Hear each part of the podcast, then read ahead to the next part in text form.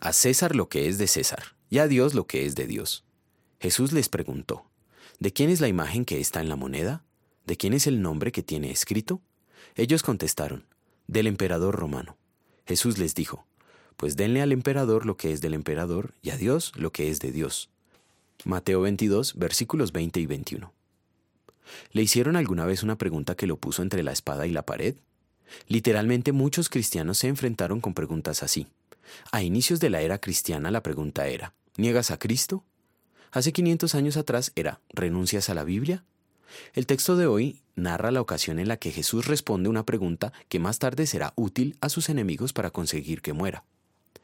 En aquel tiempo, los fariseos, fanática secta del nacionalismo judío, sostenían que no debían pagarse impuestos en Roma. Los herodianos estaban de parte de Roma y del rey Herodes, que servía al imperio. Por tanto, apoyaban y exigían el pago de los impuestos. Ambos grupos se odiaban mutuamente, pero se aliaron para colocar al Señor entre la espada y la pared. Apelando a que Jesús era un referente espiritual, le preguntaron, ¿está permitido pagar impuestos al César o no? Si el Señor decía que no deberían pagarse impuestos, los herodianos lo acusarían de rebelión. Pero si decía que sí, deben ser pagados, sería tenido por antipatriota. Ese martes Jesús respondió que los impuestos a César deben ser pagados. El viernes los fariseos lo acusaron de lo contrario. Cuando Jesús pidió la moneda, lo hizo para mostrar la diferencia entre lo que le debemos al gobierno y lo que le debemos a Dios. En la moneda aparecía en latín la inscripción Tiberio César Augusto, hijo del divino Augusto, exigiendo adoración a César. Jesús no estaba de acuerdo con esa inscripción y lo muestra al señalar a dar a Dios lo que es de Dios.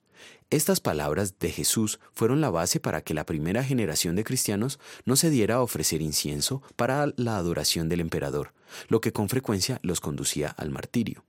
La respuesta de Jesús a los fariseos y a los herodianos lo llevó a la crucifixión, pero él fue con firmeza, pues así obraba nuestra salvación. En gratitud vamos a querer dar a Dios lo que es de Dios y al César lo que es del César. Oremos.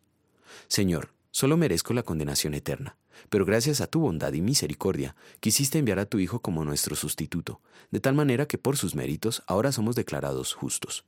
En gratitud te suplico, me concedas, por el poder del Evangelio, en los medios de gracia, vivir santa y piadosamente mientras espero la segunda venida de Jesucristo. Amén.